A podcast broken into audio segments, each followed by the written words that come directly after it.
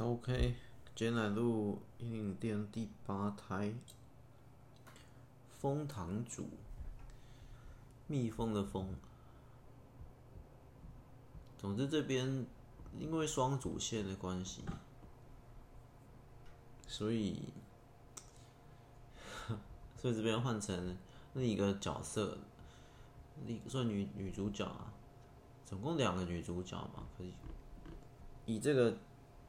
以这边的篇幅来看，子瑶，就说你们直接念，你要把我抓去哪里？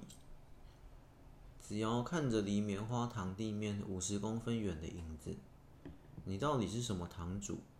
双脚摇摇晃晃，我要跟棉花糖主讲，你完蛋了，眼泪不争气的滴了下来，他还没办法。对我，枫糖主展开隐藏的翅膀，飞向高空那座紫色小小城堡。这是子瑶第二次离地面这么遥远。哎，我现在才发现，哦，这个遥原来是遥远的遥。不过子瑶的名字哦，这里的名字我都是从我以前记录的手机里面记录的名字档案库。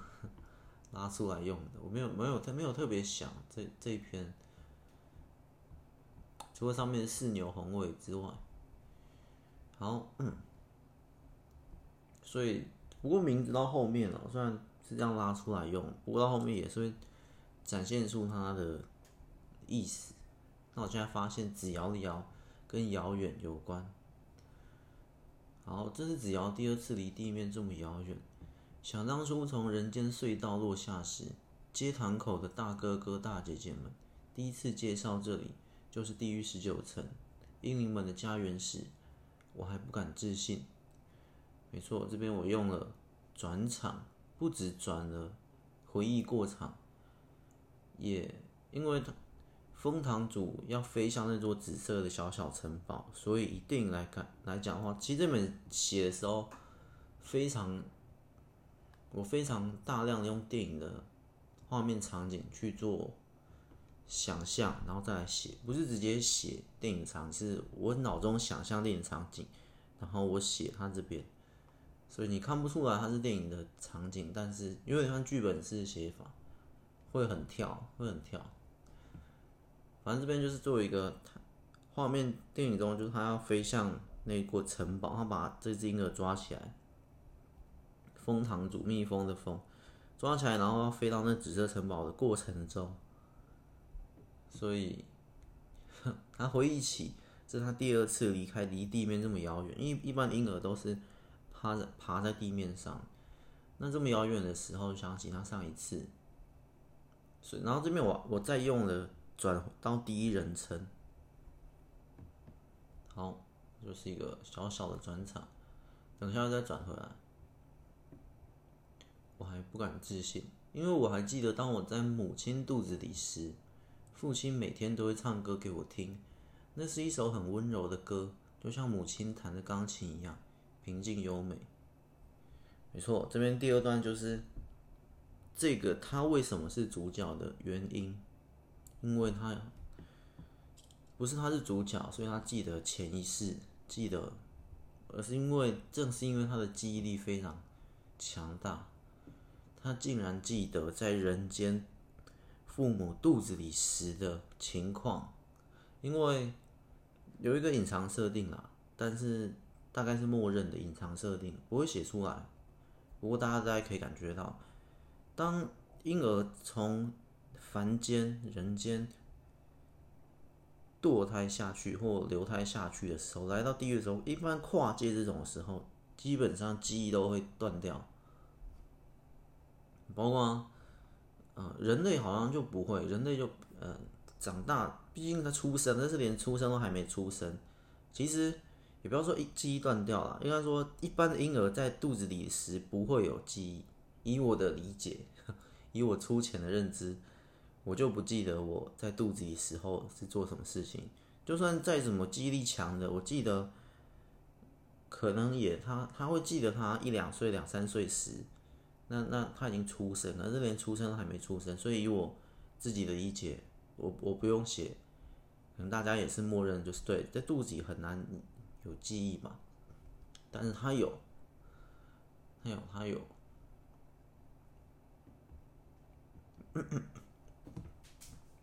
你看到这边他的情况，他的母亲父亲就不太一样了。我这边是一个伏笔，父亲每天唱歌给他。母亲弹钢琴，这原本是一个和乐融融的家庭，那所以很明显，他不是堕胎，他也不是流胎，他是发生了一些意外，导致他变成了阴灵。好，那后面会写：天生粉眼，难能可贵，请小心送去王后区。等候的候，我那时候在想要等候的候，还是那，就是那个王后，皇后，还是等候的好，因为。这里面不是只有女的啊，婴儿有很多种，也有一些男的婴儿很特殊的。接堂主这边我很，我那时候在想，呃，这个这个部门这个堂口就是接应从人间隧道掉下来的婴灵残骸。那这个堂口接完之后，会送到另一个修复组。修复堂还是什么？我没有想，反正有写到在想，反正我这边名字就用得很很直接啦，已经没有好双关的话，明堂没有那种东西好用，棉花糖的话，我就写很直接，接堂口就是接应的，接到的接，然后糖果的糖，接堂口，然后对他们就是先把它接下来，然后通常要修复会送到另一组。那他们只是接应下来，或他们自己就是修复组。不过小细节不是很重要。总之呢，他非常特别，天生粉眼。因为一般掉下来的婴儿，白眼，不要说白眼，甚至连没有眼的也有。像另一个之前那个婴灵王还要为他开眼，为什么他他？因为他下来他没有眼睛了，他的眼睛是空洞的。那一般是空洞的，或者是一般是白眼。那这种粉眼，甚至有掉下来是绿眼、蓝眼、紫眼、黑眼都有。总之，那又是别的别的主角，就是很很特殊的这种，基本上可以是、呃、万分之一、百万分之一、千万分之一，类似这样。总之就可以看出来它的特别性。所以那边故事这边差不多看到这里的读者。如果一点就通的话，大家知道对。我就是在写一个角色天生粉眼，资质非常强；另一个角色呢，他英灵王还为他开眼，他天生下来是空洞的。我那时候没写，但是上面有写英灵王为他开眼。然后后面他说他听好多课都进阶不了，为什么他升级这么慢？那个思源，对，就是这两个角色之间的。的成长或后面的冒险。好，嗯，接堂主的彩虹眼满是激动，多少年了？他刚刚说嘛，天生粉眼，等等，难能可贵。我还记得在某处等了一阵子后，那位大人就出现了。他凝视着我的双眼，微笑牵着我的手，带着我缓慢爬行，穿过一道传送门。来到一间充满涂鸦笔记的房间，这是他们相遇的过程。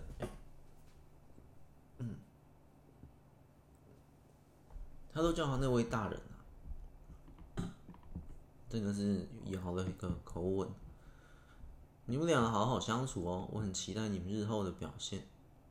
于是我跟思源姐姐就这么朝夕相处。我们去学堂上课，食堂吃饭。永堂玩耍，一切都好快乐，但现在我们竟然分开了，就这样。我这边节奏非常快，就是，呃，我这边用了多少字？看一下，可能三四百吧，拉一下，这是只要三百零五字，我才用三百零五字直接交代完这个角色的特点、记忆力、天生粉眼以及过往英灵王，把他送到。思源旁边，让他共生进阶等等，就这样。所以，我我插我第一从第七胎我插入的时间点是他说我们要不要翘课，这时候大家还不认识他们两个，也不知道他们是谁。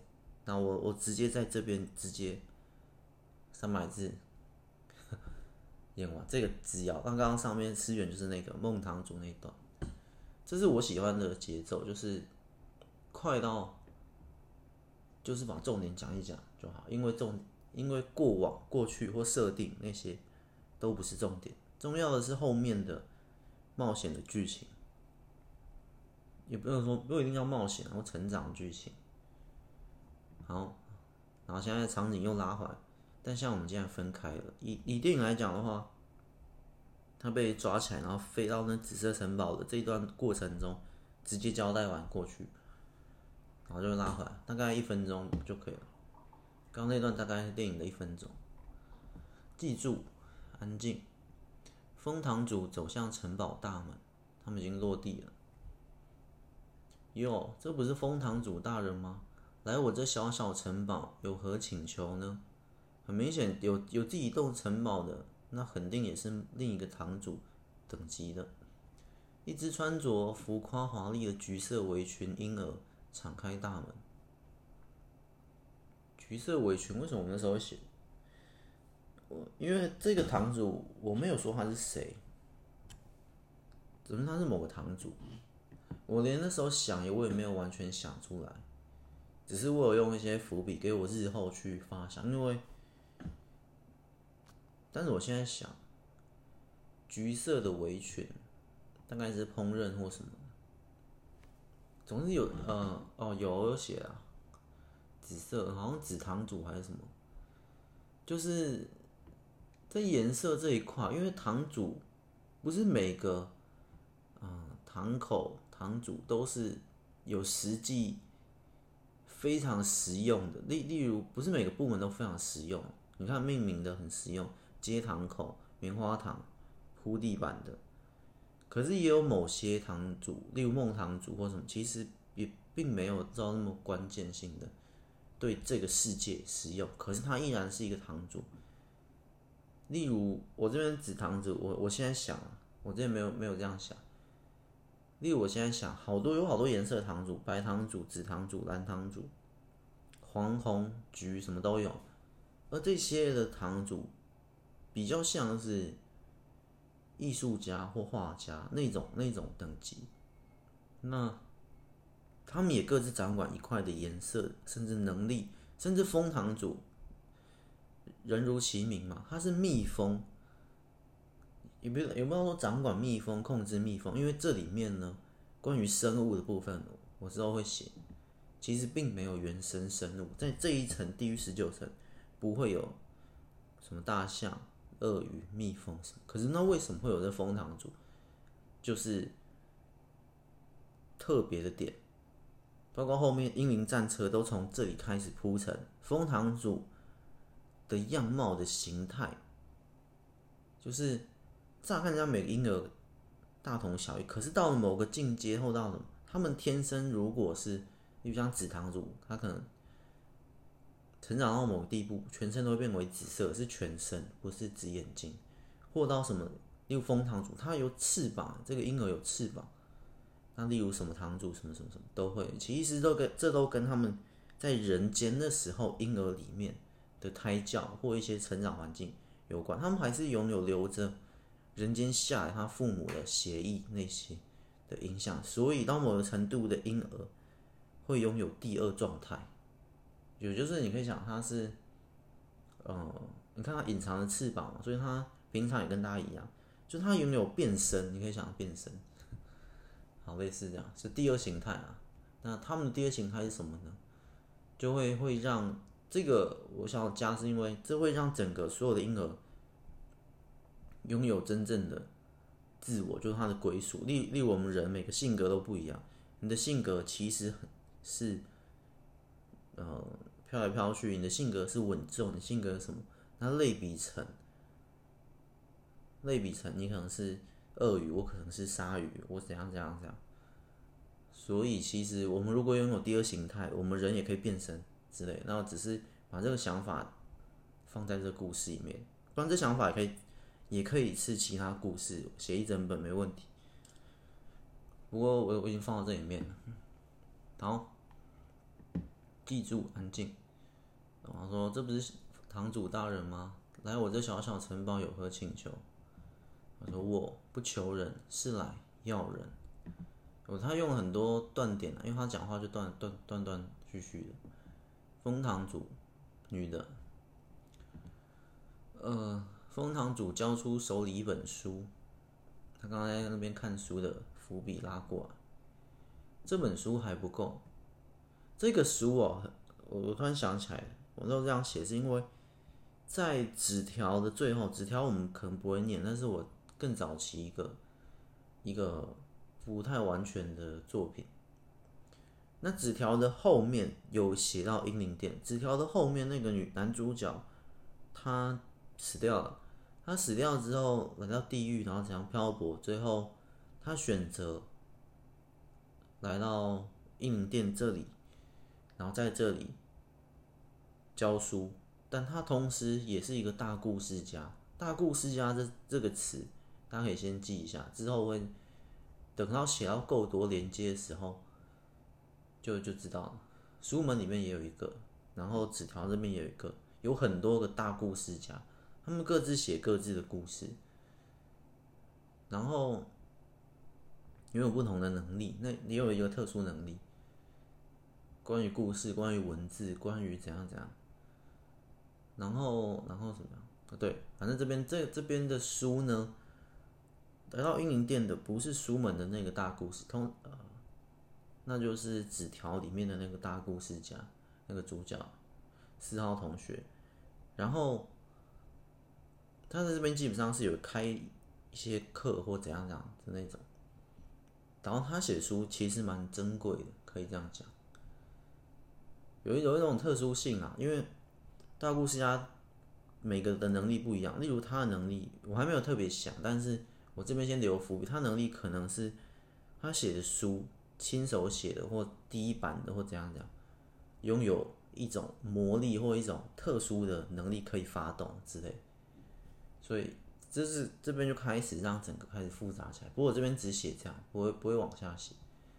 然后说这本书还不够，他来要人嘛。不过如果你愿意欠我一次灵愿，那我就把它给你。一样，英灵的灵，灵魂的灵，愿望的愿，灵愿又是这边阴灵殿另一个设定，很关键。好，我先留在这里，我之后之后再来。这个这个，但这灵愿不一定会写，但我希望是写啊，这样才可以连起来。他说可以，封堂主剥下一小块皮肤，其实灵愿已经接近于灵魂碎片了。呃，灵愿也是要某到某个阶段的，不是黑眼，黑眼只是基本，黑眼就像你成人了，在黑眼之后还有很多东西要学，然后各自就是黑眼之后，你才能真正学会你自己身体、你自己阴灵真正的能力。毕竟这是婴灵，这不是婴儿。像我这边写婴儿，只是一个，我不能一直写婴灵啊，我这边有时候要写婴儿，这样这样，其实大家看得出来。真正到黑眼才能够称为婴灵，因为他才能够真正使用婴灵的能力。婴灵是很强大的，任何一小只婴灵。而灵愿就是婴灵自身的愿望，很明显。不过这个愿望是拥有一些要付出一些代价或什么，类似这样。好，紫堂主。对，我这边直接写出来。那我那我觉得，因为我那时候写紫堂主，我只想要它紫色。我刚才想到，那其实有很多其他颜色的，各种颜色的堂主各居一方，类似这样。好，紫堂主收下珍贵的皮肤后，带着封堂主与子瑶进入城堡。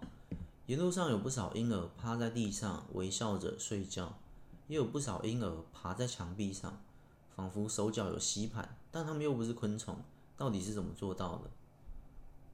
嗯，这一段就是在形容，在讲紫堂主这个城堡里的的婴儿，基本上他也算是一方领主的概念。那他他底下他这些的 的婴儿很特殊哦，我在想他到他他是去收集各种各种特异功能的婴儿，还是这些婴儿是被他抓来？其实，呃，想是被他抓来，我记得，因为因为接下来他要要人嘛，我们先往下再来想。来吧，你叛逆的儿子。这里是城堡内部的一间牢房，全部的栏杆都是紫色棉花糖。牢房内的婴儿强壮无比，不仅全身肌肉，单手倒立，用的还是一根指头。对，第三个角色出现。第三个角色，我们扣掉英灵王不算。从现在开始，这算这是算是一个，呃。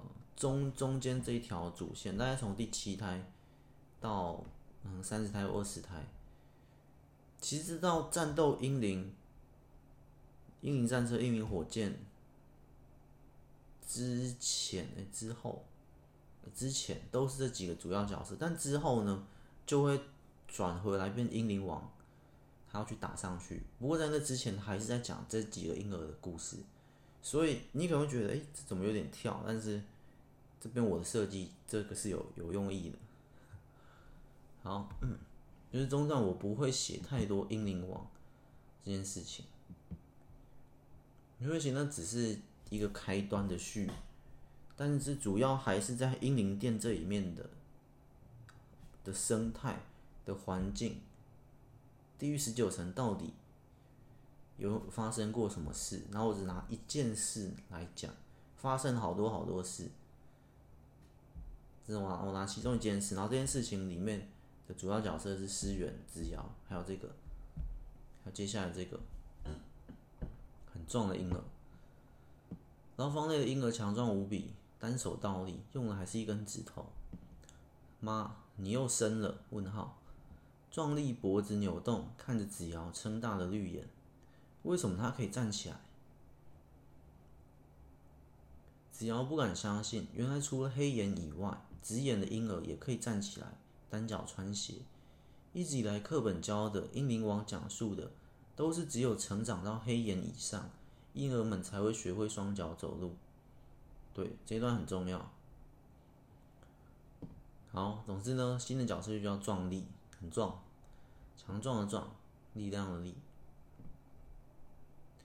音如其名，人如其音如其，而且这边。还有很这边很多这一小段的字里面丢了很多新的资讯，包括灵院，包括你叛逆的儿子，包括妈你又生了，重点是这个婴儿叫另一个婴儿妈，他叫封堂主是妈，所以引出的不到不算误导，引出的可以给你的想象，诶，难道婴儿也可以生婴儿吗？对，这边就是啊、很关键的地方。伏笔我之后会解开。基本上婴儿是不能生婴儿，婴儿是没有生育能力的，就像 一般的常识一样。可是这边他叫他妈的原因，也是因为他真的是他的母亲。而这个这边是特殊点，是因为蜂堂主这个特性，这个蜜蜂不是蜜蜂，蜂堂主很像蜜蜂的这个。它的特性，它是特殊的。这边的生殖比较像是无性生殖，自己生殖的，也就是只揭开这里面，因为婴儿太多太多了，数亿万只、数亿兆只，所以有非常多的特例。特例，这个大概是我说写故事以来最多特例的一次，因为特例就是。就是在设定里面会会非常复杂。假设设定我说现在的传送门是随机传送门，好，我讲完这句话，其实它潜藏一个特例，但是有一种真正的传送门不是随机传送门，会传到堂外领地。好，这样就是一个特例。假设假设我刚刚说我设定是婴儿是不能够生殖的，婴儿没有生殖能力，但是特例某些特殊婴儿可以，类似这样的东西在这故事里面非常多，那就是因为这个这个关系导致它的设定会极为复杂，不过复杂却也合理，因为特例这件事情就是就是这么奇妙，所以就这样。你看，从现在这边又怎么有婴儿可以飞起来？特例，其实也不知道特例啦，就是，嗯，就是这个世界很奇妙的原因。这个婴灵的世界，地狱十九层。好，我们继续往下，因为我们这边没办法解释掉太多。灵院之后会会会讲，然后这个很壮的婴儿为什么可以站起来？其实这边也没什么好讲。这就是他是第三个主要角色的原因，跟天生坟眼那边是有是有原因的，是有原因的。不过那个原因呢，不是特别重要，重要是他们这三个特殊的婴儿之后会遇到的事情。那只要不敢相信这样，就是这边其实一直都有潜藏我之前偷渡那个教育的问题。那一直以来课本教的英灵王讲述的都是只有成长到黑眼以上这样这样，就是一直以来你你很多东西的尝试，这边也是为什么说要这种特例，你会被思维框架框住，不论现代教育、普遍教育都是，可是你一旦被框住，你的思想就受限了，所以这边。我潜藏了一个点，就是希望打破读者、打破观众、打破我们任何人的思维框架，不要被框住了。在英灵的世界，注意，这不是我们的世界，英灵的世界，数亿兆只婴灵组成的。那，包括这就是一个奇幻故事，你能够用常理去判断吗？没办法。你课本学课本教那些，可是总有特殊性啊。像，其实我们世界也是啊。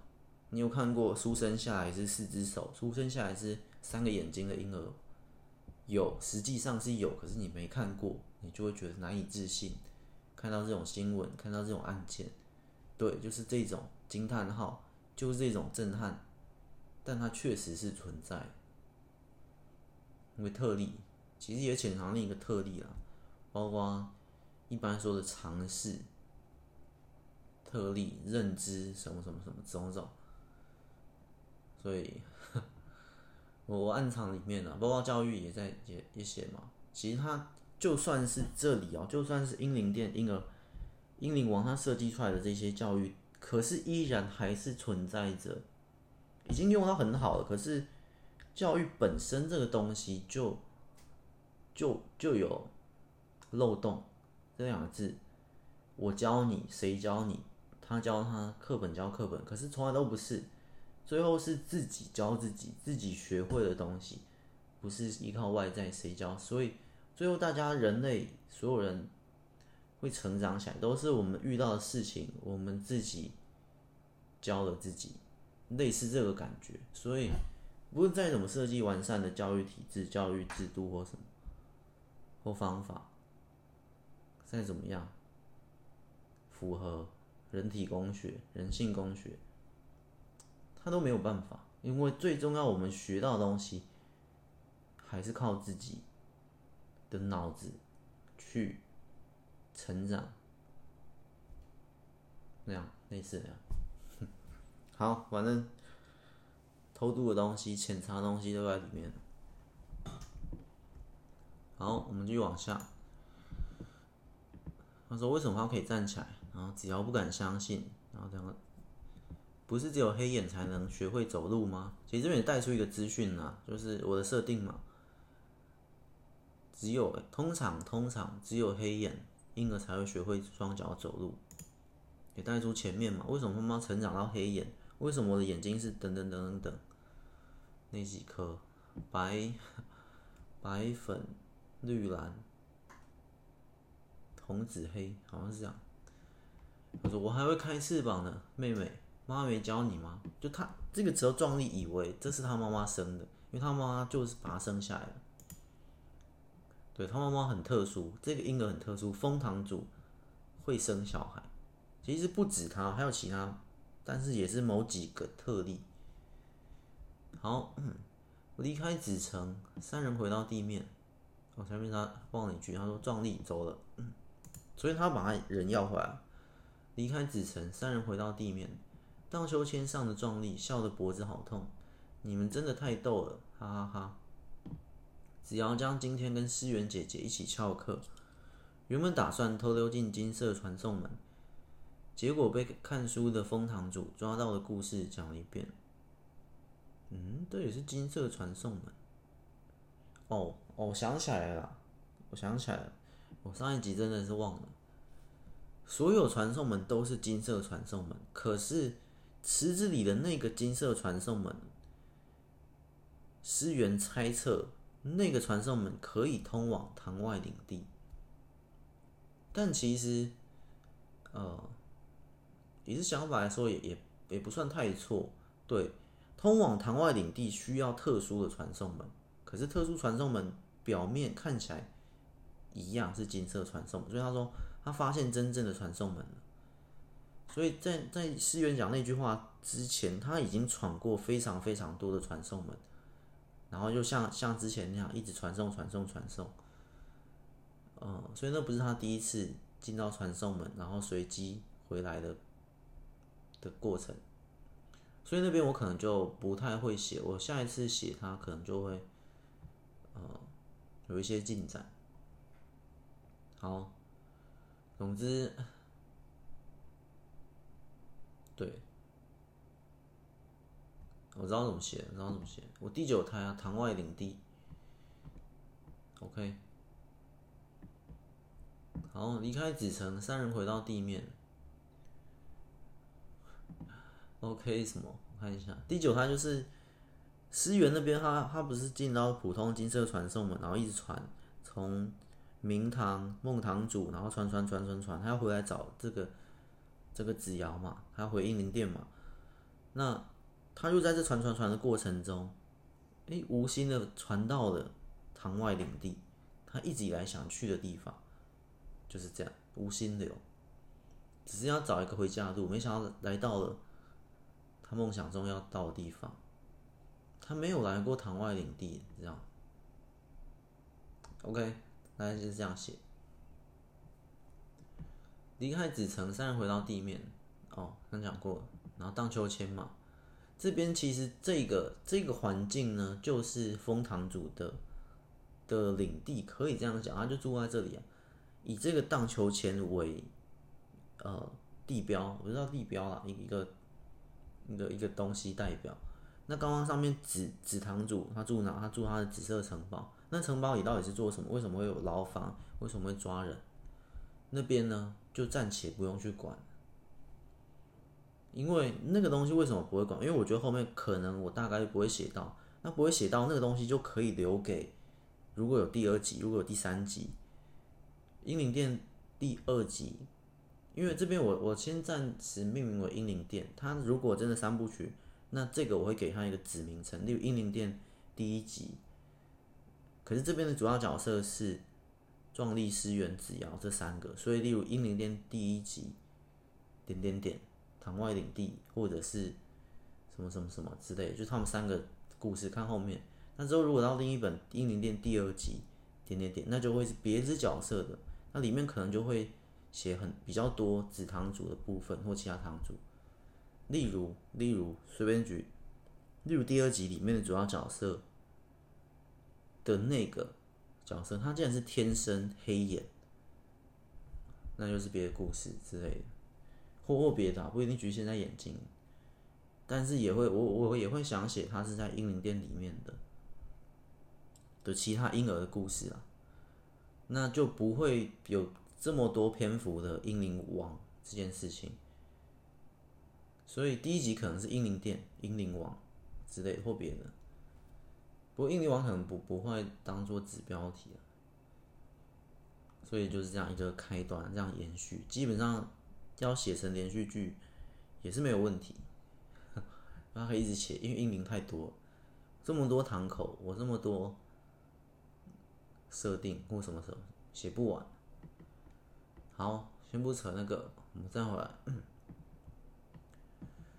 然后他就说，我们就是想要知道啊，我们就是想要先知道啊，因为红眼才能参加的校外教学还那么久，这句很关键。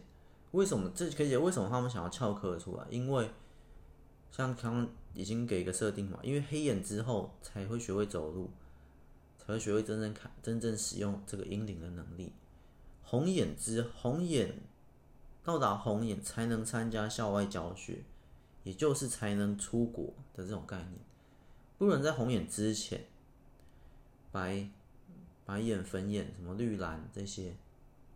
白粉绿蓝，对，这四个眼睛，四阶，你都还不是一个，呃，能力很强，你都还不是一个成长到什么，就是一个小孩子，在这边看来，那当然在英灵殿里面，先是在英灵殿里面，就是你基本上就是在家里，你在家里先成长，OK 了，再再去到校外教学，校外教学呢？这一本可能不会写，如果有第二集、第三集可以写。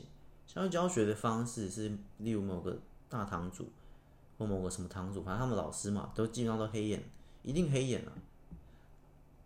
那甚至再陪同几个彩虹眼之类。然后这个校外教学就把所有英灵殿全部的世界给周游一圈，就有点像是什么意思？红眼的时候，因为红眼，然后都要紫眼、黑眼，校外教学就是决定。好，这一趟校外教学给你们看一下这世界，有不同的堂口，有不同的角色，有不同的。那你们未来想做什么？类似这样，这个这个是一个你未来的志向，要成想成为。你想要去，就你开逛逛到了，例如明堂，你们想要来这边帮这些未来的婴儿命名吗？这是一个很神圣的工作，或怎样怎样。你们然后来到了棉花棉花糖。棉花糖口，他们在制作棉花糖，然后再铺路，再把棉花糖破洞了，要怎么修补棉花糖？就是这样子。你然后来到了那个堂外领地，你们想要这样子冒险，成为武将，成为军人，成为妈之类。然后来到哪一个堂口？来到哪一个堂口？这样子绕一圈，所全部绕一圈。所以这校外教学是非常。光这个校外教育可能可以写个五千到一万字这么久，所以当然不可能全部一万堂都写，几万堂都写，就写几个大大大概念的。想要成为建筑，你们想要铺地板，想要命名，想要战斗，你们想要料理，也有料理这一环。我们想要说厨师堂，食堂这边写食堂，食物的食堂果堂，所以然后你们想要去。永堂也有娱乐的，你们想要来大故事家这里写故事，这样这样这样都有。所以这边就解释他们为什么翘课嘛。他说我们就是想要先知道啊，因为红眼才能参加校外教学还那么久，这是他们的动机，迫不及待啊，迫不及待想要先看一看外面的世界，这样那。这个迫不及待，前面那个思源大家可以想，因为思源晋升的速度非常慢，他已经等了超级久，他他已经过了很久了，至少比一般的婴儿晋升到蓝牛，至少多了十几倍的时间。就是例如，哎，这个婴儿两年、三年就到了三年，假设三年到蓝眼，那现在的思源可能已经十五岁、二十岁了之类的。然后越往后越久，所以越来越难进阶。他他受不了了，因为你自己就自己想，他他的那个苦苦也可以理解，就是他一直进阶不了，只有他进阶不了，就很像他直接他天生资质这种很差，一直都进阶不了，一直学不会走路这件事情，就这样。为什么别人都会走路，我还不会？好，嗯，哦，也是啦。然后这边壮丽回他，这边是子瑶跟他说嘛，我们就想要先知道啊，所以我们才出来啊，没想到被抓了，怎样怎样。壮丽刚刚在笑嘛，你们真的太逗了。也是啦，普通的婴儿每一阶的转变都是越来越久，像我学会翅膀也花了三年。然后子瑶就说什么翅膀啊？我从来没看过有婴儿会使用翅膀的，而且为什么你才只眼就已经学会走路了呢？就已经会走路了。然后他说：“看来学校待久了，你们真的变笨了，要懂得思考啊，小瑶妹。”他说：“那你教我啊，壮哥。”然后这边停，第八胎就到这里。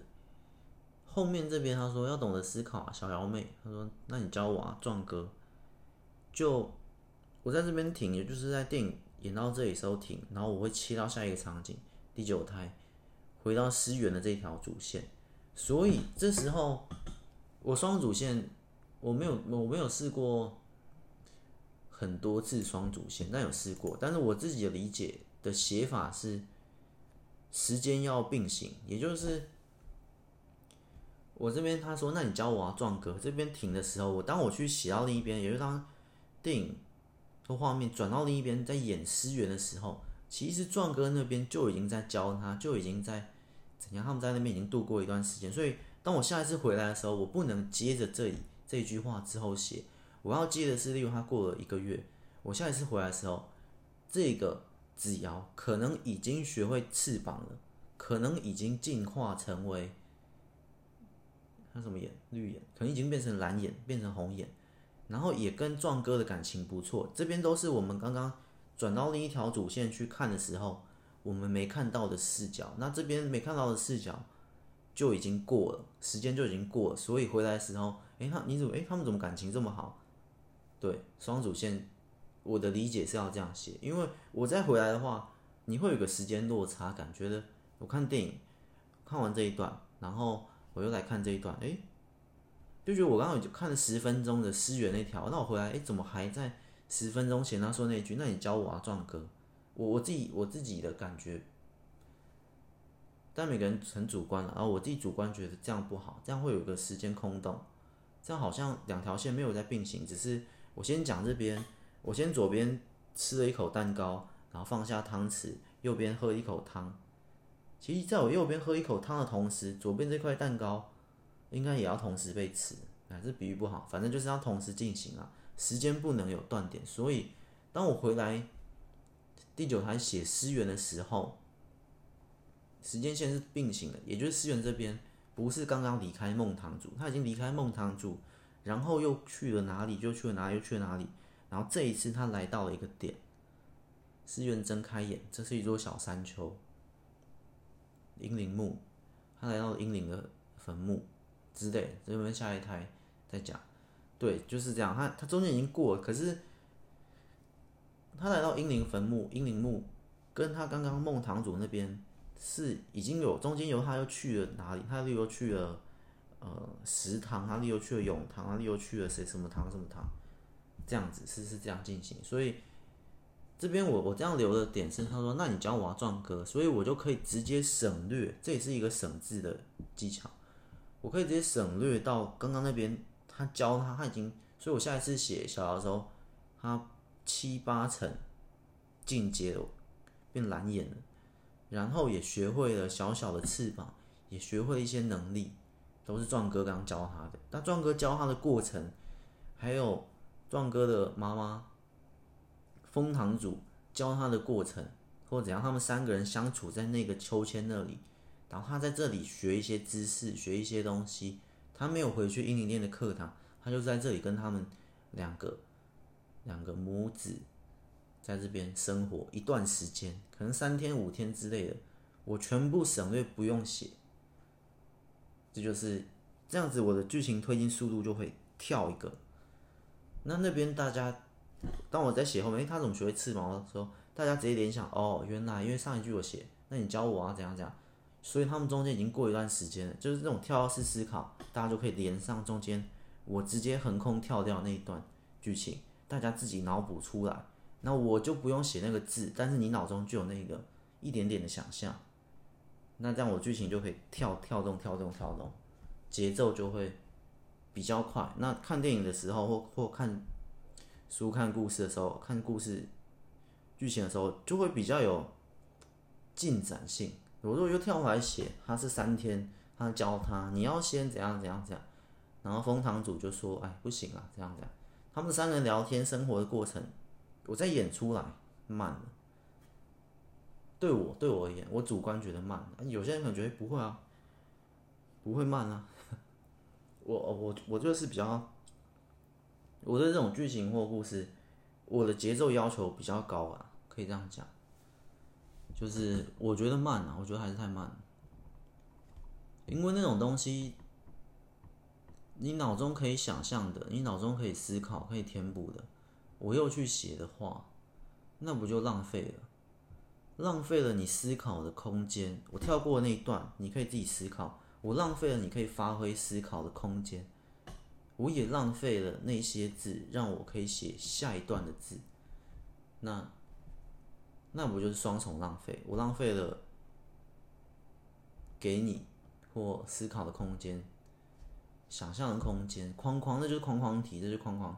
中间发生了什么事情，自己填空。我就可以再多做一题框框题给你，类似这样。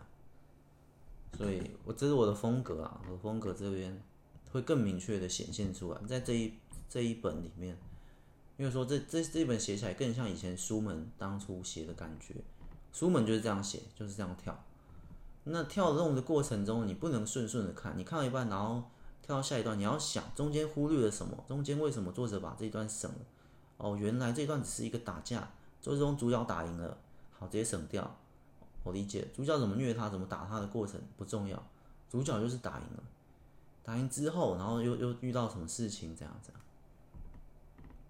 那这样你整个我写一段，你想一段；我写一段，你想一段，整个他的那个剧情的厚度会更丰富啊，基本上就是比较多啊。所以我觉得这篇有找回当初。写书门那时期的一个状态，不是说那时期状态特别好，只是那时期使用过这种写法，也比较常使用这种写法。只是后面我觉得我节奏越写越慢，因为我越来越符合所谓大众。那我符合大众的什么？大众喜欢什么？主流喜欢什么？主流喜欢不思考，他不需要，他不喜欢跳跃式思考，他不需要框框题。他希望什么？就像看电视一样，我看电视要什么？我就放松，我不用动脑，里面演的清清楚楚、一清二楚，我放松，躺在沙发上这样看电视、看剧，是越无脑越不用动脑，我越舒服。主流是这样，我可以这样讲，但是说话也也有点倾向于主流啊，好吧？我这样看，我这样写跳思考说没什么。观众没什么读者，可是我也写一些无脑东西，类似左哥那种。不是无脑，无脑不是一个不好的词啊，就是比较轻松的意思，有好有坏。然后可能观众数比较多，怎样怎样。然后久而久之，我也变成了那样。那我觉得写这篇可以帮我拉回来一下。其实最终我不喜欢那样啊，我不喜欢是这种无脑流派的，我喜欢是看的时候。可以思考，对，你会看得非常不轻松，娱乐性可能还会比较低，因为，诶，为什么看一段看一段，我还要想一下中间发生什么事情？那这种剧、这种电影、这种故事看起来很不轻松，我就体感本来就会比较差。不过对我，我主观觉得我的体感是好的，我就喜欢这种你需要动脑去拼凑那中间的拼图的，然后这个节奏又是飞快的的情况下。我是在看一个电影的过程中，我不是无脑坐在那里看，我是在看一个电影过程中，这个电影怎么剧情这么紧凑，而且剧情这么跳跃，然后又奇幻，又怎样怎样怎样，很多很多，然后就是你得全力去看这个这个故事，全力，类似这样，对，所以比较麻烦，比较复杂，比较不轻松。市场也会比较呃，然后比较不喜欢啦，但是没关系，那已经不是很不是重点了。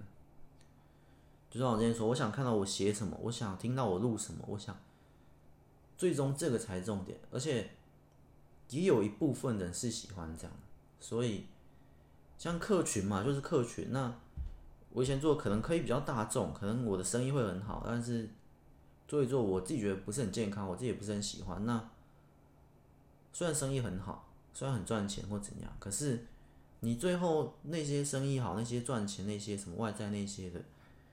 的吹捧或一些赞赏、评论这些，它终究是一种 虚荣感。那这种虚荣感是进不到内心里，你还是会觉得一种空虚。你没有做到你想做的，不是你想写的东西，类似这样。然后你就会想说：“那算了，还是做我自己想。”虽然可能人数变少或怎样，但是也没关系。因为你还是有客群，你还是有读者，你还是有生意，你还是有怎样？那这样这是另一种健康吧？我觉得开始追求更加健康的，因为你可能真的会迷失在那种我要符合大众，哎，现在流行什么，我就随波逐流。可是那不就你去迎合大众，你去。随波逐流过程，你也从，你也从原本的你变为平凡的你，类似这样。平凡跟不凡，你可能也会变成，就变平庸，因为流行或这种东西，它就是平庸的或平凡的意思。大众，那你你在里面的话，你不你也不过是其中之一。你的特殊性，你的你的东西呢？你也在写那些时空或穿越或异世界或什么什么东西的话，的特点就会不见了。我觉得，我觉得最终你创造了一个东西，然后大家都很喜欢，然后很多人喜欢，甚至变成一个流行。可是你也进到那里面，那久而久之，你就你知道吗？你就稀释了。那你今天卖一个饮料，那大家每每个人手上都一杯饮料的时候，你就你知道，就那个那个点就不见了，你的那个特殊性你就不特别了。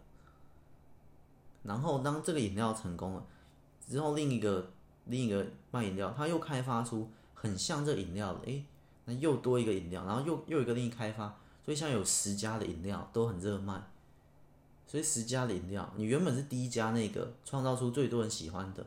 但是渐渐这九家也跟你做出类似的口味，类似这样。例如啊，我们回到这里啦，不用比喻了。回到这里，例如写一本，诶，可以很无脑、很轻松，完全不用动脑。但是这种像那种动作片、爽片，但你第一个出来的时候，当然你你很成功。可是当初第二个、第三个、第四个你又出来的时候，好多好多人大家都在哦，现在整个市场都是。动作片都是爽片，都是这样，甚至故事都是这样的时候。当我今天是第十一个，我今天是第二十个，然后我也来这样写，我也大卖。第二十一个，第到第一百个都这样大卖，这一百个作家都在写这种东西，但然后市场都很吃，所以这一百个作家都活得很好，都过得很好，都卖得很好。那我今天第一百零一个，我进来，我也写这个，我也卖得很好。那。你知道吗？你就稀释，你就一个一个一个进来，就跳到这个湖泊里面，全部被稀释掉，类似这样 这个概念。所以我觉得写这本，我找回当初我没有跳到这一百里面来的那个我，我看着那一百个人，我就在旁边默默的弄我自己，也没有要管呃其他一些，就是我是专注在里面，因为我喜欢这个。跳跃跳跃，这也不知道叫什么写法，反正，嗯、快节奏，快节奏跳跃式写法的话，我喜欢在里面跳跃中间那个框框体，我喜欢在那一面。当我第一次看书们，我会有一个版本；当我两个月后我再看是自己的书的时候，这次的框框体我想换另一个解答，我放进去也合。然后到了下一个框框题，我放进去也合。什么是框框？例如上面。紫紫城堡那个紫城堡的紫堂主，他有什么能力？是框框体位置，因为我根本没有写啊，我现在根本没有写，所以它一定是框框体。那第一次我想，诶，我这一次看的时候，我猜测他可能是拥有什么什么能力。下一次看的时候，我又猜测他可能是那个是，呃，毕竟它有牢房，所以它可能是类似警察局的东西吗？问号。下一次看的时候，我又给他另一个猜想。去符合它里面所有婴儿在地上睡觉，有婴儿在在在墙壁爬，然后又有牢房，还是它是一个抓特殊婴儿的堂主？这就是框框题。然后我每一次丢东西进来都不一样，可是我都符合它里面故事呈现给我的线索去猜。那这样子，我每次看的时候就会有不同的感受，而且也很刺激。读者我，我我变成读者的时候，我的思考，我的想象，类似这样。所以当然，刚刚只是一个框框，它还没有连接，那连接起来就更复杂。例如，思源他为什么要？他为什么是？呃，怎么讲？思源他为什么天生无眼？他为什么天生体质就这么差，没办法顺利晋级？反推。那为什么子瑶他天生粉眼，只是他拥有那个肌力，这我都没写出来，可是我给了很多线索啊。随着故事的进展，会越有越来越多的线索，而那个真相，为什么他是天生粉眼？为什么他是天生无眼？还需要英灵王开眼？这两个角色为什么会这样？不单单只是设定，它有个原因，那那个原因就变成框框题，而那个真相就随着故事的进展。哦，原来他的个性，原来他怎样讲去拼凑，所以我猜可能子瑶他在上面的时候，是因为在一个富贵人家，所以往下来的时候，他又不是被流胎被堕胎，他的父亲或母亲可能是意外身亡，例如出个车祸或什么，所以他被用流胎，但是他在上面胎教的时候是很幸福的，而如果胎教幸福可以导致下来的婴儿体质变好，那反推思源在上面。的胎教的肚子时候，一定是过着非常凄惨的生活，类似这样，框框题的答案就出现了，就是为什么？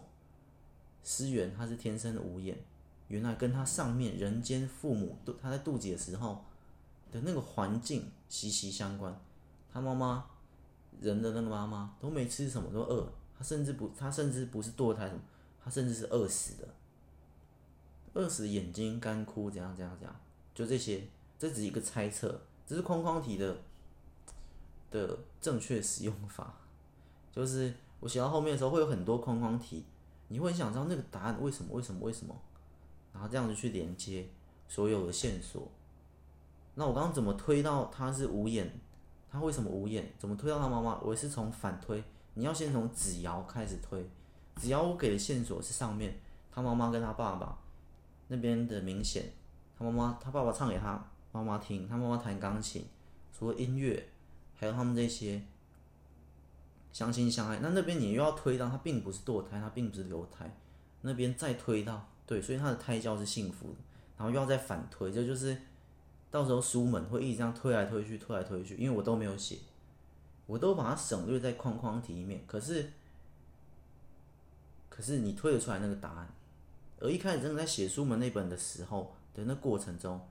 我所有答案，我刚刚已经想，我已经我知道他为什么无眼，但是我把它拿掉，我没有明写，而是我用一些旁边旁边的线索给你推到这个这个答案，但是我已经写的时候已经设计 好，类似这样。我们刚刚已经稍微推出一个版本，那只是其中一个版本的答案，也很合理。很合理，因为我觉得胎教是有关系的。你看，那就是我，其实那种框框有些时候就是我隐藏设定。对，胎教是真的会有影响到往下的人，类似这样。好，嗯，反正啊，反正 就是这样。不过你说写完这一本之后，我会不会又回到那种大众的写法，又回到那种？你不需要思考，我觉得会，因为，可是这一次的会不是一去不返，而是并存，就是我可能，例如《雷电鲨鱼》下一本，那我可能不会是用这一套写法，我不会用这种双主线，不会用跳跃式，不会用节奏快，我更回到我一如往常的写法，清清楚楚、明明白白，你根本不用动脑，却全部都看得懂，看得很爽快。但是到了印到了雷电鲨鱼之后的下一本，如果我又想写一本，例如万念皆空或什么，诶，我可能又会用这种方法。现在这一套，我就会开始拉框框出来。所以我觉得他没有我，我接下来没有要往哪一条，而是看我当下，我想要快节奏，我想要跳的是让读者思考，我就塞一堆框框。我想要让读者好了，让你放松一下，轻松看，因为这一本就没那么沉重。不需要那么多思考。雷电鲨鱼开始大闹世界，大家都居住在空岛，战斗，它算是战斗番，不是番，战斗故事。那如果这种，那我就开始另一套写法，就是我觉得我只是写法的多样性变了。这一本我可以用这个，下一本我可以换一种写法，所以我只是我拥有的武器变更多了，只是让我回想起来，我不用。让我回让我回想起我还有这个武器啊，然后让我回想起，其实你那些，我觉得最关键是我之前那个领悟，我想看到我写什么，就是我是一个厨师，然后现在客人要求这个要求这要求这，好，不要我菜单收掉，我今天厨房改成无菜单料理，端看我厨师的心情，我想做什么就做什么，这样我好像也可以 稍微理解。那种高档餐厅无菜单料理的厨师了，不需要受限呢，不需要受限于菜单，不需要受限于客人，我做什么你就吃什么。但是他一样拥有足够的一种，嗯，性格吗？还是还是自信呢？觉得嘿，我做的你好吃，好像也不一定。其实无菜单料理我是没吃过啊，但是。好像也不一定好吃，可能他们也没有在管好不好吃啊，也不是什么有有自信，所以我做无菜单料理，没有，他就像我刚刚说，我想看到我写什么，我想看到我煮什么，所以，啊，你客人要吃就吃，不吃就不吃，类似这样，不过也没有到这么夸张，我觉得是有微调的空间，就是。以前是这些顾客说他要吃什么，他要吃什么，好，我就我就直接做。但这次是一样会听，可是变成参考。好，我参考一下。那参考像我之前说的，参考就是吸收十趴左右。参考一下，我不会直接依照你的要求，我只会参考你的要求。你希望我下一本不要这么跳，不要这么累，好，我我我参考一下。也没有到说好，我全收好，我下一本开始不要那么多框框，也没有到说好，我不理你，我下一本继续这样，就变成中间那种参考，就是你自己的意见，自自己当然最健康是跟循自己，可是别人的意见也不用全部都不听，但也不要全部吸收，就是变成你要有一个缓冲的空间，知道什么什么可以使用，所以我参考。就是你下一本叫我写《英灵殿》第二集，你可以写怎样怎样怎样，我当然就只是参考，类似这样，我当然不可能照你讲的那样去写。好，算蛮健康的，我们今天录起来感觉还行，一小时其实也也啊比预期还多一点时间，还可以还可以。我们下一胎第九胎堂外领地。不过双主线这件事情，我好像真的要多练练。其实双主线看故事是蛮累的，看文字的话。可是因为这边我就想，我那时候脑中想，它是电影画面的话，双主线好像比较好。因为电影画面如果是单主线，无法体现出整个英灵殿的广阔。那我双主线我会有场景切换嘛？诶，这边它在这里，这边它在这里。但其实是同一个世界，只是你那个体感错位上会觉得空间好像变大了，不知道。我我觉得 我自己的理解是这样，所以我那时候想，对，英灵殿真的很大，没有我们想象中这么小，它就是一方世界啊，低于十九层的面积甚至比上面十八层都还要多，全部加起来，都还要多，因为上面的亡魂没有到数亿万、数亿兆只啊。因为这边为什么会有英灵海的出现，就是因为不是自然现象，它原本一定是很少。英灵不是英灵的死亡跟人的死亡，它一定是比人死亡还要少。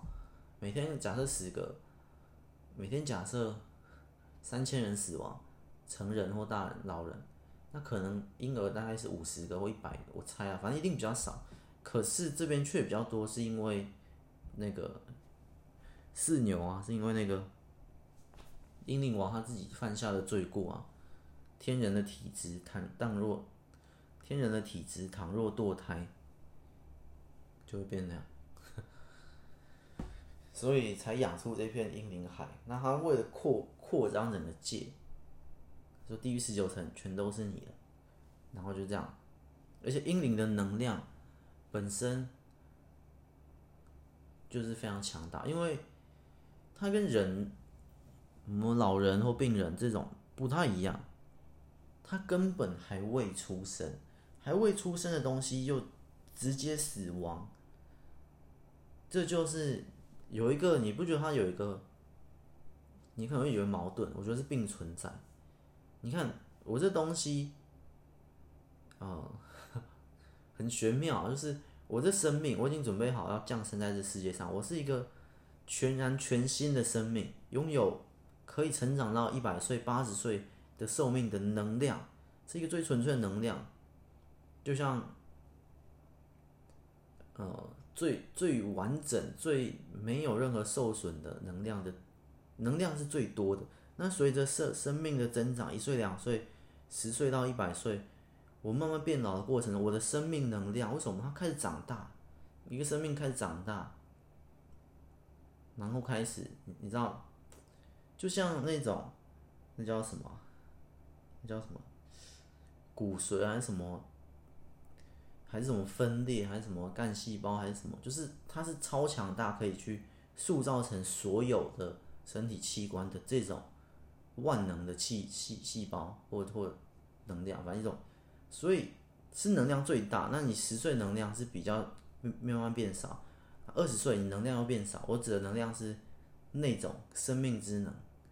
那这种东西才刚刚产生，在腹中产生，已经是生命之能了，却死亡，也就是，所以他这个第五八十岁，他本该拥有八十岁的这个寿命，全部都还灌输在他的生命之能里。那生命之能从人间被堕胎，直接掉落到地狱，所以在地狱里面，这一个小小的婴儿体内是拥有无比巨大的能量，它能够变成任何的东西。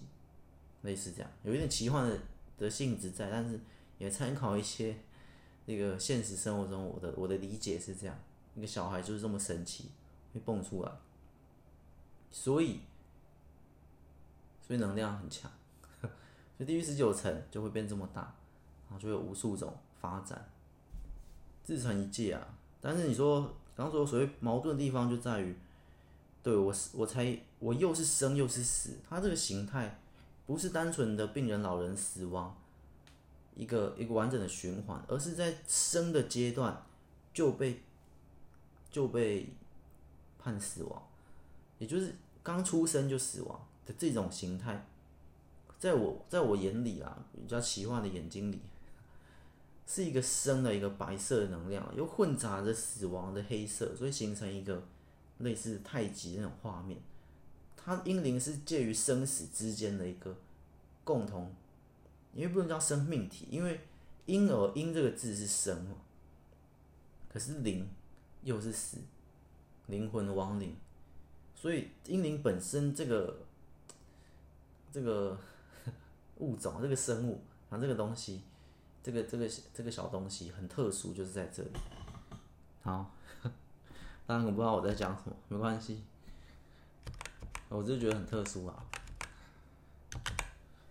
好，下一集再来讲我们这个这，因为我本身很特殊，所以我觉得他的世界阴灵殿低于十九层也不该平凡，不是一片棉花糖，然后大家在那边滚来滚去，然后都不用吃饭，都不用喝，然后所有一切充满欢笑，没有那么简单。其实可以写成这么简单，完全可以，我完全不用写英灵殿这个黄金神殿，可也可以写就是一个黄金神殿，然后遍地的棉花糖，然后婴儿在那边滚来滚去，很开心，每天都这样，每天都滚来滚去，每天都很开心。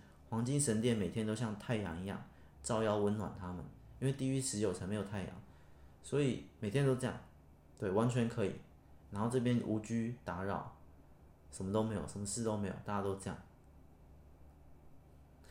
但我就觉得不是，又不太像嘛。反正这个都看自己的想象，你也可以想，你也可以想一个你自己的英灵殿故事啊。我这是我的版本的英灵殿故事，就是你也可以想你自己。认为英灵在另一个世界，在哪一方世界？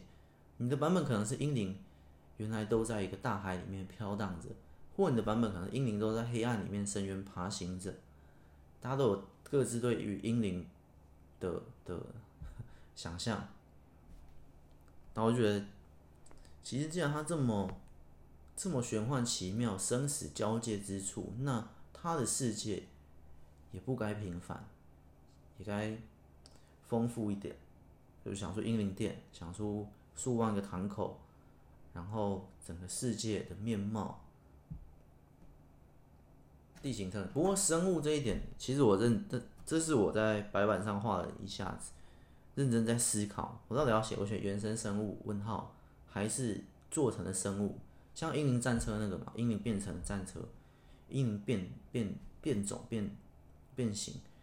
可是生物这件事情，我想来想去，我觉得是可以，会有一两个堂口，或不止一两个堂口，有几个堂口，它是在创造生命的，他创造是用一些秘术在创造生物，可是，所以是有，是有特殊生物的，可是，大概也是第二集或第三集，不过这一边绝对没有原生生物。好，先用绝对好像太硬了。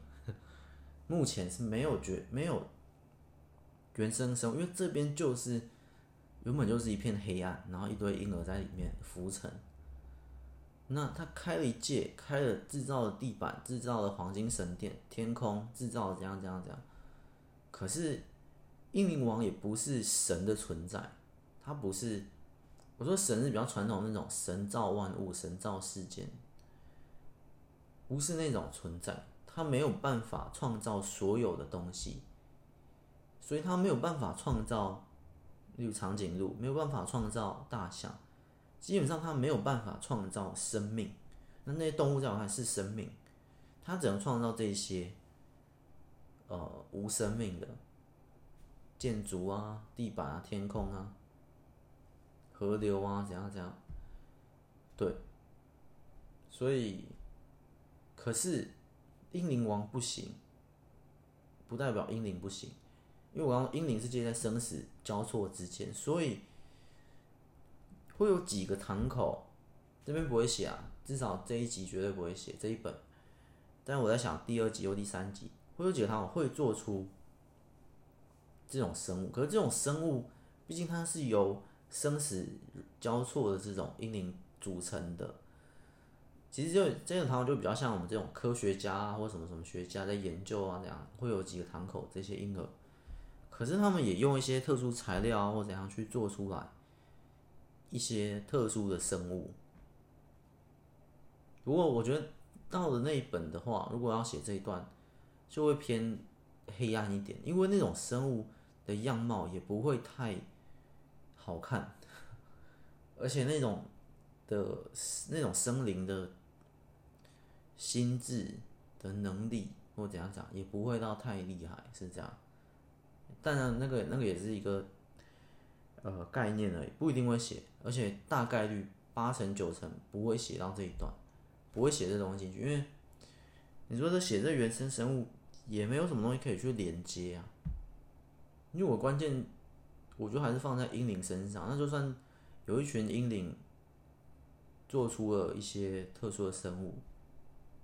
也还好，反倒是英灵战车这种，也是某一群英灵，像科学家或军事家这种，然后在英灵王这些指导下，怎样怎样，共同研发出这种英灵可以变变化形态的武器。英灵战车变成英灵战车还可以变回来，就像我们刚刚这边，枫糖族展开翅膀，翅膀可以收回来，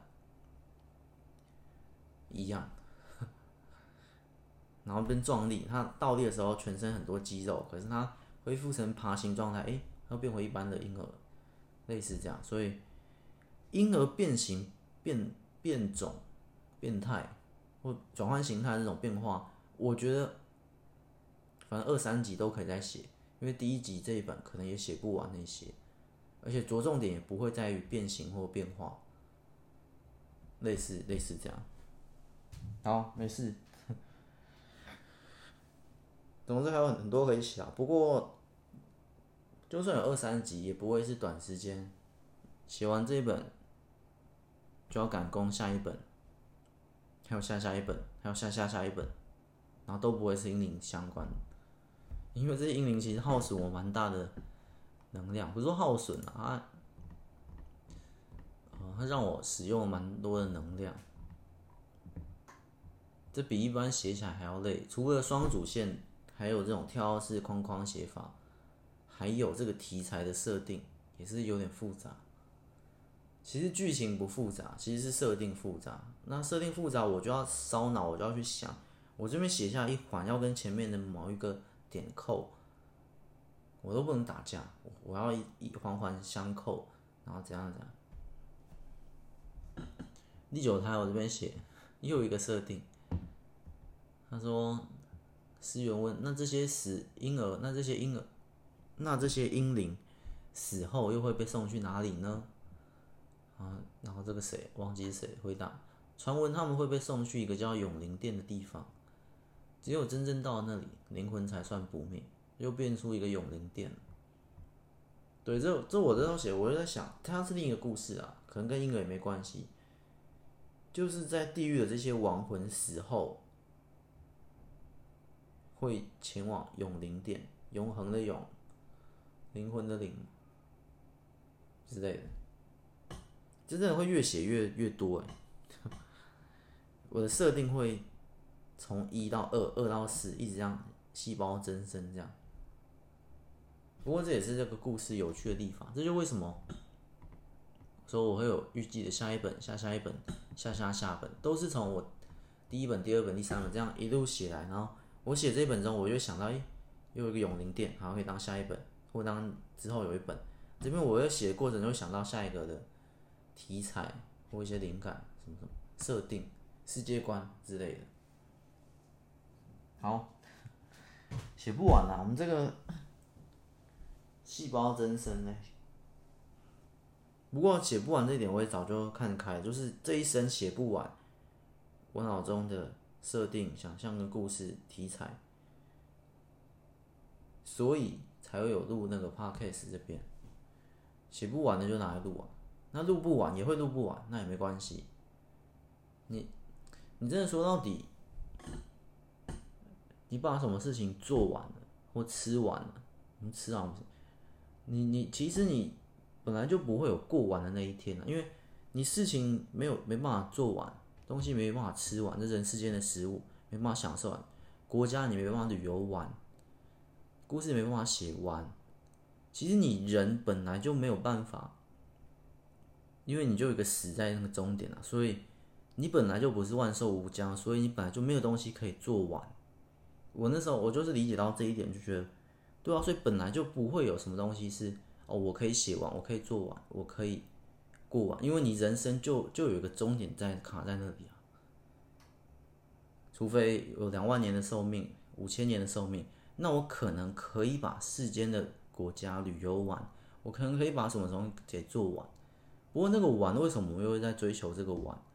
其实你追求那个玩的那个终点，也只是一种潜在的虚荣感或者欲望或什么什么东西，其实。就算我把故事写完，把东西弄完，也只会形成一种空虚。我的理解啊，所以这没有做完什么，是很、很、很一般、很自然的事情，所以不会为此去你去去烦恼。我写不完，我想了好多故事，我都写不完。我要去好多国家，我去不完，没时间的。所以就本来就人就没有办法这样做完所有事情。那个玩也可能也是一种小小的贪心包在心里吧。你真的做完，你真的去玩、吃完、逛完、写完，人世间一切尝遍了，对，那又如何？那个点。然后你可能假设真的无限的寿命，然后你到那一天，好，什么事都做完，我已经写了五万个故事，五万本书，我已经去了所有地方，我也去了所有星球，宇宙间所有东西，我都体验过一遍，我都怎样讲？什么？已经没有任何事情。其实这个点哦，这个空虚的点，如果大家还记得的话，十万颗石化太阳的那个超级米王，超级强，超级米王。就是这个，他就是所有一切，因为他的脑病能力就是在他的世界不存在未知，反正就是一个非常强大的能力，所以他几乎全部都尝遍了。可是他最后呢，在尝遍一切之后，他也他是真的想要那个谁，志太强把他杀死吗？也不是，他最后是自愿死的，他只是在这个过程中跟志太强。在玩一个游戏，最后一个游戏，然后就死了，化为灵气，缠绕在志太强之后的身上。志太强之后也会变成另一个大故事家。那你说那个超级米王，对，他选择他的终点，他什么事都做做过啊，他只在跟他玩一场最后的一个游戏。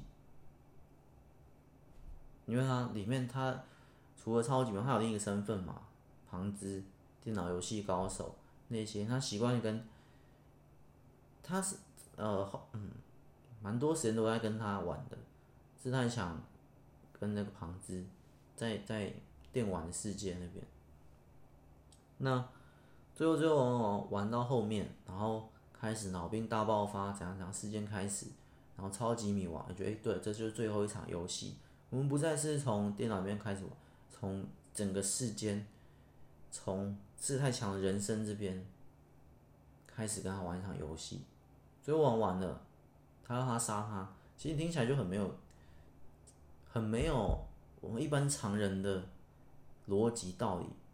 你是一个不死的存在，你是一个世，你在世界里面，你的能力是没有未知，就是有已知就可以做到，他的能力是这样，所以基本上是无敌的存在。所以志太强根本就不可能杀死他，然后最后最后就这样，所以他是自愿选择。所以你看到到最后一个场面事件，我像我刚刚说，如果有什么事情都做完的人，寿命无限，什么事情都做完的人，那他最后会选择，他也会选择变成他只剩一件事情没做啊，他只剩把自己消亡，把自己死亡这件事情没做，那会。放他的最后一件事情，当他把自己消亡、死亡的时候的那一刻，对的那个他，把一切都做了，包括死亡，他也体验过，就就不见了。但那个不见之后，以我们以超级米王来讲，它变成了一道灵气，缠在或围绕，或者是来到志太强的身上，就是我里面说的那个。邪兽魂，之后可能还没写我的构想，他是邪兽魂，所以大故事家他是比较特殊的大故事家，这个志太强，其他大故事家都是靠自己的能力，像是这样。好，嗯，扯到其他的，反正大概大概这样啊，反正，所以所以你什么都做完，也只剩最后一件，甚至你把自己消亡灭掉之后。你可能还没有做到某些事，可能有某些事就是要把自己给消亡熄灭之后才能去做的。我跟英灵有点扯回来了，英灵是被消亡、被熄灭，他来不及在人间体验的事物，那就在英灵殿，在地狱十九层，英灵的世界里面体验。你说他真的过，就像我我那个故事简介写的那样，他真的过得比人还不好吗？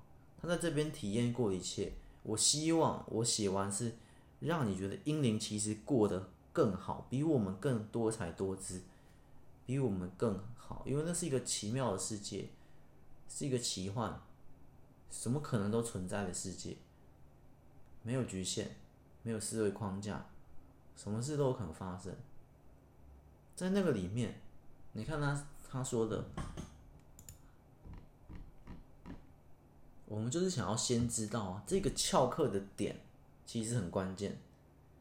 我认为我这开头蛮重要的，从这边翘课这一刻开始，他翘的是课堂嘛，他翘的也是整个人间，因为他就已经出生在在地狱十九层，在英灵殿这一届，人间翘掉了，什么翘掉了，什么翘掉了？你觉得他会失去吗？就像我之前提到，失去跟获得是并存的。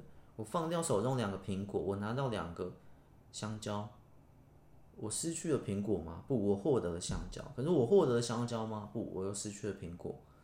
就是这样的存在。所以英灵也是，我们这样这样，他失去了身为人的存在，身为人的体验，他没有办法当人类，他已经很可惜的。还有很多习俗，很多习俗就说英灵怎样怎样，对啊，那些。但我觉得，所以我我写这一篇就是给他们一个世界，不能说给我想象中有这个世界，而他们在里面过得比我们人还好。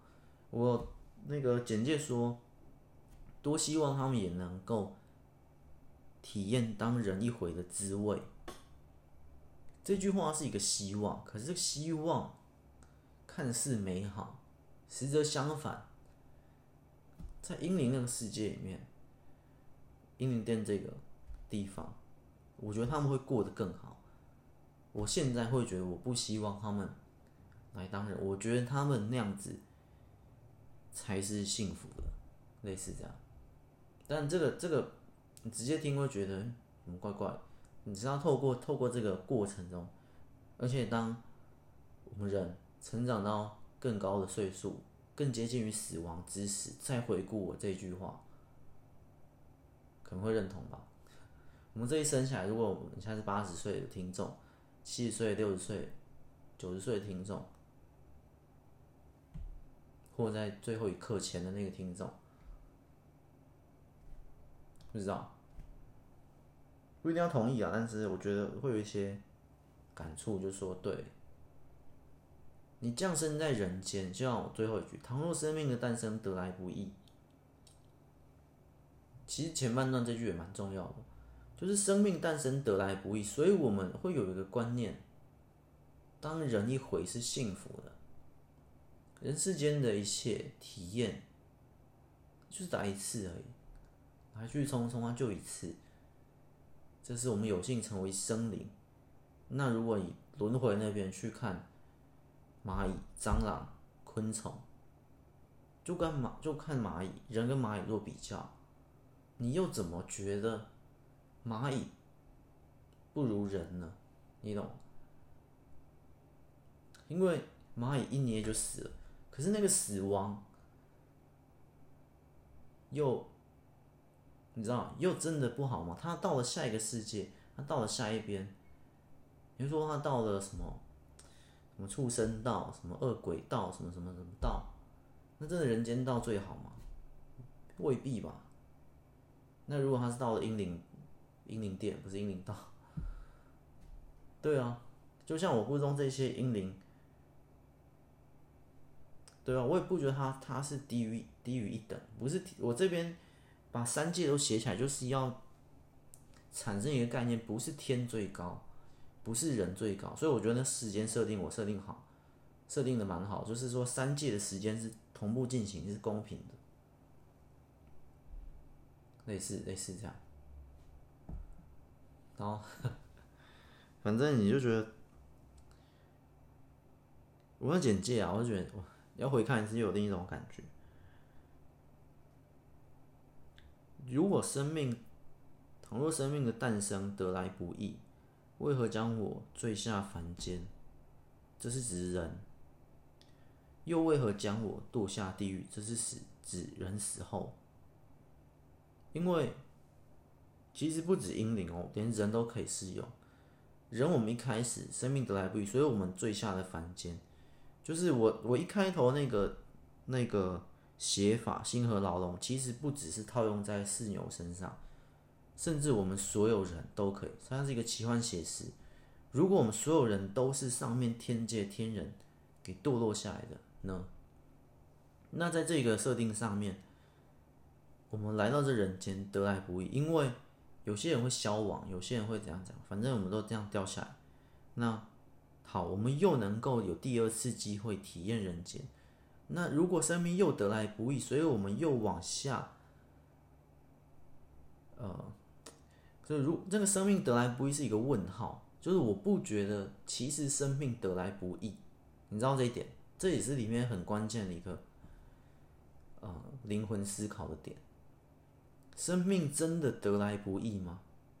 你你想，你想你用生物那边来想，它那数一颗精子，那最后就是这一颗，其他颗都不见了，所以。几率来讲，我们是亿分之一，几亿分之一，天选之人得来，我们降生在这世上。可是，真的是这样吗？这是表面表层是这样看。可是回到我刚刚那边，那如果我们原本就是天人，然后我们又掉到凡间，我们凡间完，我们死亡之后又来到地狱。那如果我们灵魂本身又不灭呢？那我们生命根本就没有得来不易啊。这是套在灵魂这一点上面。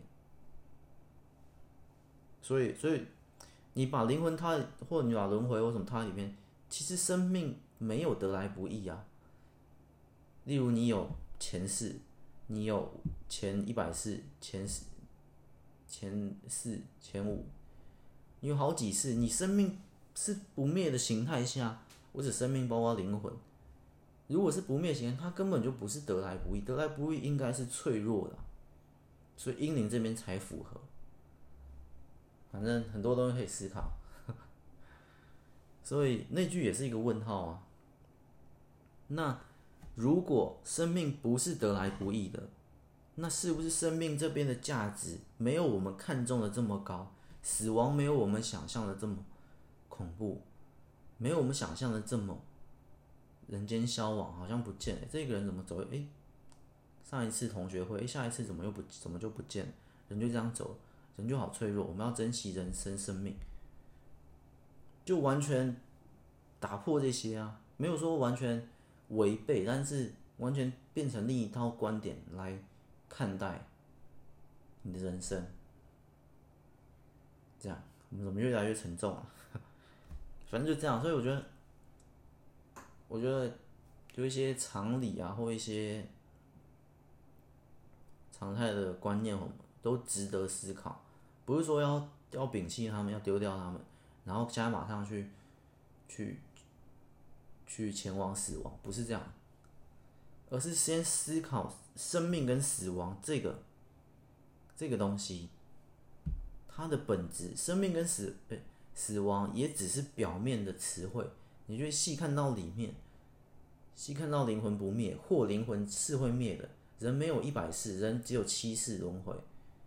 人只有八世，人只有几世，那最后灵魂在一定的年数、一定的轮回，他从这个道到这个道，什么什么道，好几世之后，你上一次是昆虫、蚂蚁这样，其实一个是假设假设七世，我听过一个说法，假设十世，假设一百世，诶，他最终就会顺循着宇宙法则，然后又熄灭了。可是那样，我也不觉得他，你知道吗？为什么在地震？我也不觉得它有真的到这么的崇高，你知道吗？生命的那个光辉跟那个价值，生命这个点，因为生命只是生命而已，大家可以理解吗？它只是活着的一个，就像怎么讲？它只是一个自然的现象。你是生的形态，你是死的形态，你是亡魂的形态，你是天人的形态，你是什么什么形态？所以，有点算是你要把这东西给超越，或把它拿掉，看穿到它的真正的、真正的本质。把生命、生活着这些这些想成，它就是一个形态而已，就跟这个食物，它是热的，它是冷的。热的我们叫它生，这食物变冷了，我们叫它死。可是食物就是食物，你知道？那抛开温度，食物如果还存在，那它本质变成个灵魂嘛？那灵魂你再细看到里面，那灵魂又是什么？对，你又把灵魂抛开，好，我不管生，我不管死。我不管灵魂价值，那现在此刻你自己抛开这三者形态，你既不是生，也不是死，也不是灵魂的这个你，还是你，你还是存在，你无生无死无灵魂，你依旧存在的这个你的可能意识，你的你的意识灵魂，好，反正不管把抛掉，也不要管意识，反正这你还是存在的这个本质，那又是什么？哦。我也不知道什么，慢慢思考。但是就是，我就觉得是这种状态，就是那些东西只是那些东西都只是被说成是我们的本质，但我觉得本质不是这些，本质不是生，不是死，就这个食物嘛，生就是它，这是热的，是冷的，扣掉温度，已经把生死拿开，这个食物本身很难解释。反正就是我觉得我们本还是有还有另一个东西，或就算它是一个空的，我们本质是一个空的，然后一个空气，这个空气呢被气球给包住了。那样，那气球是一个生的，皮肤或什么，那我们本来里面就是空气，撇开皮肤、骨头这些这些，这个空气还存在。就变空的，类似这样，就是好像可以，那已经连到万念皆空了。我觉得这这边的我们刚刚这些讨论，万念皆空，我可以来好好想一下怎么写。就是那个外星人，万念皆空，有个外星人来到地球，遇到一个一个男的高中生，然后一路陪他成长到大学，然后到毕业，到出社会工作。人生怎样怎样，然后最后外星人走了，然后他就思考，这外星人陪伴他身边的日子，到底都体会出了什么，之类之类的。然后最后这个这个男生也走了，也死了，因为整个星球大爆炸了。死了之后，他在宇宙之间漂泊，他已经不是生，不是死，不是灵魂，他是一个东西，我们就先叫他意识，一个意识在漂泊，又遇到了这个外星人。原来这个外星人他的星球也爆炸，好多颗星球都爆炸之类，他们又会前往另一个地方，就是整个其实也可以讲宇宙爆炸，他们又前往另一个地方，类似这样，但其实已经没有另一个地方了。假设我们宇宙就全部的话，全部都不见，但他们两个还存在之类的。反正那本会写到一个比较空灵的地方，跟我刚刚讲的有点有点像。好，我们扯远了。我们拉回来，你不用拉回来了，拉到下一集第九胎，堂外领地，我们再见，拜拜。